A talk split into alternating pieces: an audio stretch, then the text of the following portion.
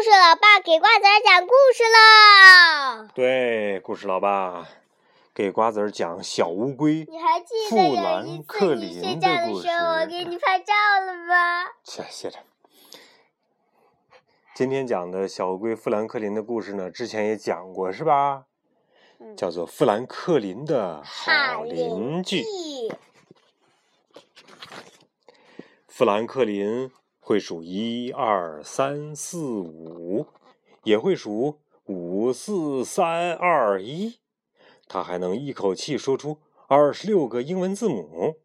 他喜欢画画，喜欢表演，还喜欢把新鲜事儿讲给别人听。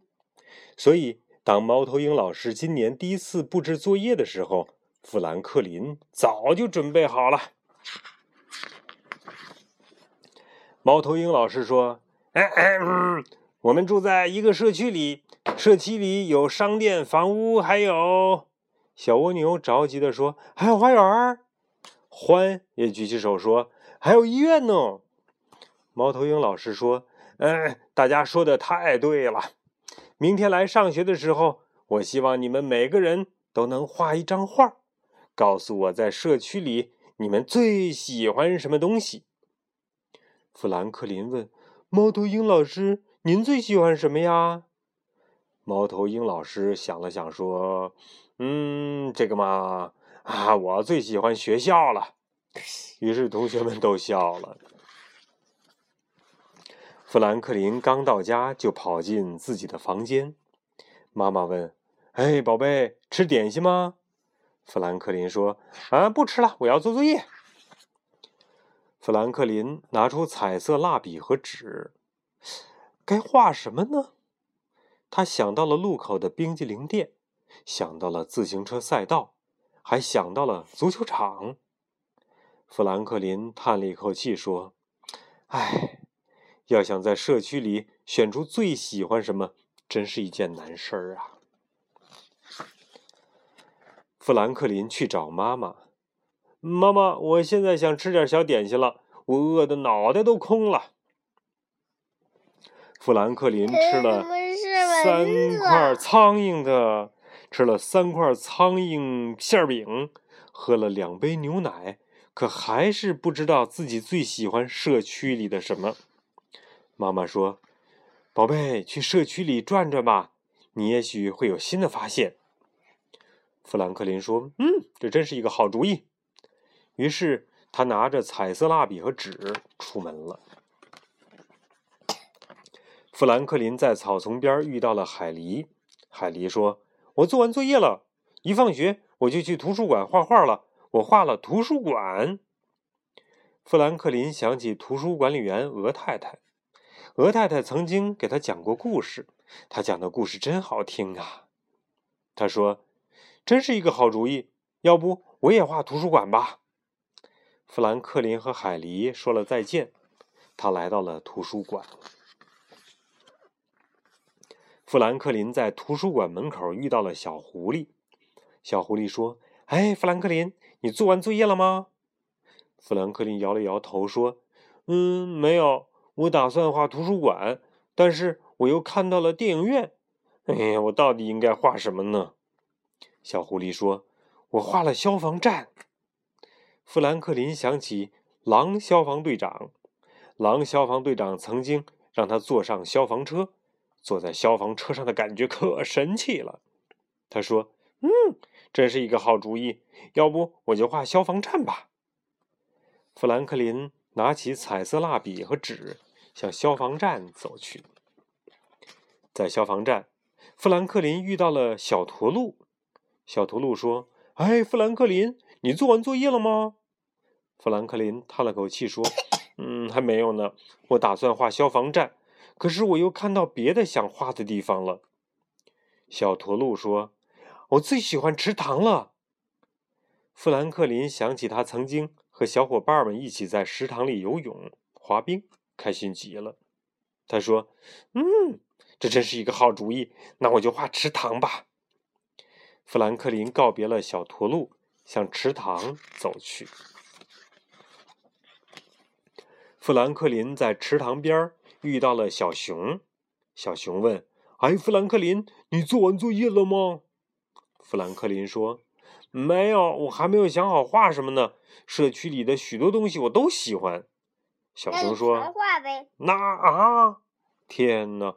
小熊说：“我最喜欢浆果园了。”富兰克林想起曾经和小熊一起在浆果园里摘浆果，那些浆果又香又甜。他说：“你看呀，又是一个好主意。”小熊建议说：“哎，画公园怎么样啊？”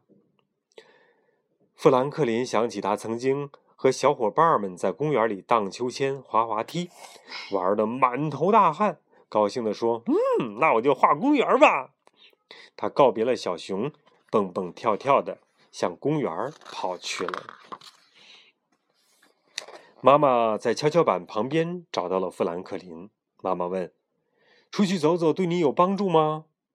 富兰克林低着头说：“嗯，没有。”我们的社区里有好东西太多了。妈妈抱了抱富兰克林，说：“跟妈妈一起回家吧，晚餐我给你做最爱吃的菜。”富兰克林咧着嘴笑着说：“我知道妈妈要做什么。”喝过甘蓝汤，吃过苍蝇馅饼，富兰克林觉得心情好多了。他说：“我要继续想我的作业啦。”他问爸爸妈妈。你们最喜欢社区里的什么呢？妈妈说：“我最喜欢星期六早上的菜市场。”富兰克林笑了，他最喜欢吃兔子阿姨卖的甜豌豆，松鼠叔叔卖的苍蝇蛋糕。爸爸说：“我最喜欢国际象棋俱乐部。”富兰克林点了点头，他也很喜欢国际象棋俱乐部。富兰克林。好像想起了什么，他问爸爸：“苍鹭先生真的要搬走吗？”苍鹭先生是国际象棋俱乐部的主席。爸爸回答说：“是的，我会非常想念他的。没有他，社区也许会变得和现在不一样了。”富兰克林点了点头，他也会想念苍鹭先生的。富兰克林突然想到了一个好主意。他高兴地说：“我知道我最喜欢什么了。”他说着，跑进自己的房间，开始去画画了。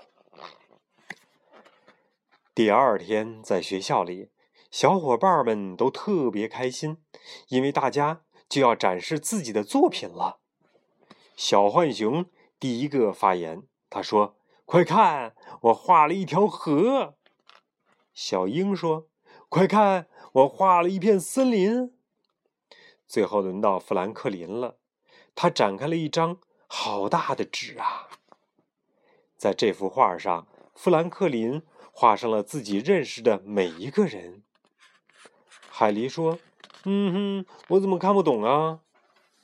富兰克林笑了，说：“我画的是我的邻居呀，在这个社区里，我最最最最最最最最最喜欢的就是我的邻居们。”这是让我们画画吗？啊，那个地方啊，好像不是哎。你看，那也不应该在这个地方画画，你知道吗？你这个图画书呢，给你看完之后，要送给小弟弟和小妹妹去看，对不对呀？要给他们留着的。可是这本书你再大了以后，你看起来就觉得特别无聊，特别没意思了。这什么？这本图画故事书属于。谁是谁？赵和和写上。哎，你可以说属于赵和和和赵和和送给的那个小朋友，好不好？OK，好了，咱们今天故事就讲到这里了，赶紧睡觉了，你生病了啊。属于我呀。